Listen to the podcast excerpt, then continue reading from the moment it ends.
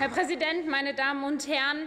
Ich wollte eigentlich meine Rede damit beginnen, aufzulisten, welche Entlastungsmaßnahmen wir alle schon auf den Weg gebracht hat. Aber das hätte zu viel Redezeit gekostet. Darum einfach alle Interessierten finden die Auflistung auf der Homepage der Bundesregierung.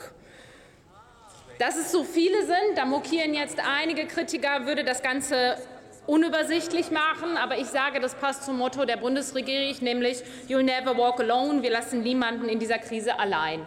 Es bietet die Herausforderung, und das haben wir in dieser Woche erlebt, dass die eine oder andere Person der Opposition vielleicht die Situation etwas kritischer darstellt, weil sie vergisst, welche weiteren Maßnahmen es gibt, die für die Beispiele individueller Belastung, die herausgefunden werden, ähm, fehlt. Ich wünsche mir, dass wir da auch in den nächsten Wochen ehrlich mit umgehen.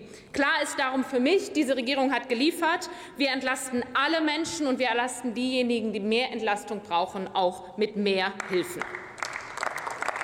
Und es gibt in dieser Debatte, das hat die Woche gezeigt, natürlich immer die, die noch mehr funden. Ich habe da wirklich auch oft Verständnis für die Vorschläge, die von linker Seite kommen, auch wenn sie Teile dessen vergessen, was zu weiteren Maßnahmen gehört. Da kann ich das doch auch oft nachvollziehen. Es ist nur immer die Frage, wie viel Realitätscheck man dann machen muss, wenn man in einer Koalition und in Haushaltsverhandlungen steht. Mir fällt aber, und dieses Beispiel möchte ich doch noch mal ausführen, an der einen oder anderen Stelle auch schwer, Verständnis für Forderungen von mehr aufzuführen. Und zwar will ich da mal herausgreifen den Vorsitzenden der Ministerpräsidentenkonferenz, den Ministerpräsidenten des größten Bundeslandes, der auch hier war in der Generaldebatte am Mittwoch. Ein Teil der Debatte hat es da angeguckt, zu Wort gemeldet hat er sich nicht.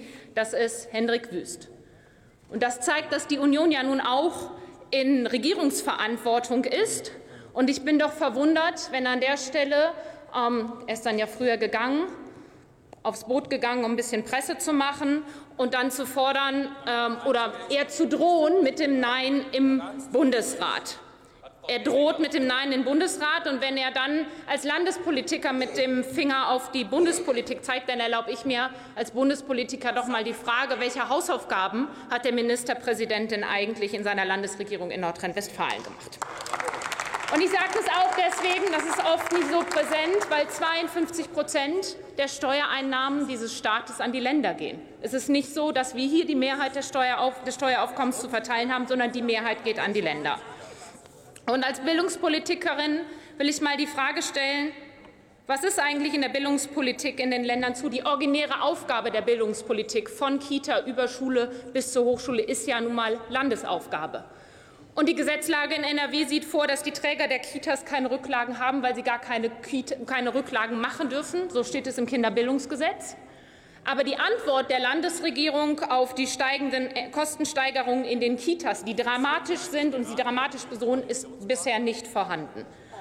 Und wenn ich weiter zum Thema Schule gehe, dann haben wir die sogenannten Ersatzschulen, die Berufskollegs. In Bielefeld wird äh, eins voraussichtlich geschlossen werden müssen, weil der Träger jedes Jahr eine halbe Million Eigenmittel dort reinsetzt, weil sie nicht auskömmlich äh, finanziert sind. Und die Antwort der Landesregierung auf die Kostensteigerung der Schulen?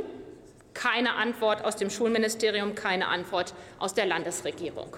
Und wir können weitergehen zu den Hochschulen, die Studierendenwerke die Zuschüsse des Landes bekommen, haben bereits Mitte August gefordert, dass diese Zuschüsse erhöht werden müssen, wenn sie für die Studierenden weiter günstiges Essen in den Mensen austeilen würde. Gibt es eine Antwort aus dem Wissenschaftsministerium? Für mich nicht ersichtlich. Und dann sage ich, darum, wir müssen doch alle an der Stelle Verantwortung tragen und unserer Verantwortung gerecht sind, für die wir gewählt sind. Und es ist jetzt nicht die Zeit, Herr Wüst, mit dem Finger auf andere zu zeigen, denn wenn Sie mit dem Finger auf andere zeigen, dann zeigen drei Finger, der Finger des Kita-Ministeriums, des Schulministeriums und des Wissenschaftsministeriums auf Sie zurück. Und ich will das einbetten, dass es mich wirklich bekümmert, dass da, wo die CDU als Ministerpräsidenten in der Landesregierung Verantwortung trägt, sich leider vermittelt mit einer Debatte, das haben einige meiner Vorredner bereits auch angeführt, dass wir heute in allen drei Beiträgen, die wir gehört haben, Beiträgen der CDU-Abgeordneten, äh, nicht einen konkreten Vorschlag gehört haben, nicht einen Verbesserungsvorschlag, mit dem man arbeiten kann. Und es reicht nicht, es reicht nicht, sich als größte demokratische Oppositionsfraktion hier hinzustellen und einfach nur zu rufen, mehr für den Mittelstand, mehr für, das müssen schon konkrete Vorschläge sein. Und die, Zeit ist, die Zeiten sind doch zu ernst, als dass wir uns nur auf diesen Populismus und diesen einfachen Regelungen äh, und diesen einfachen Vorschlägen, die da einfach nur laut dahergerufen werden, die nicht konstruktiv sind, ausruhen können. Und wenn es so ist, wie Otto Fricke eben gesagt hat, und ich teile das, dass wir hier alle eine große Sorge darum haben oder die Sorgen der Menschen teilen und uns sehr darum bemühen, diese Probleme zu lösen, dann hoffe ich und dann wünsche ich mir für die anstehenden Haushaltsberatungen, dass alle dort, wo sie in Verantwortung gewählt sind, dieser Verantwortung gerecht werden und dort, wo man eben nicht in die Regierungsverantwortung gewählt ist, auch konstruktive Oppositionspolitik macht. Das wünsche ich mir, und dann freue ich mich auch auf die Beratung. Vielen Dank, Frau Kollegin Esther.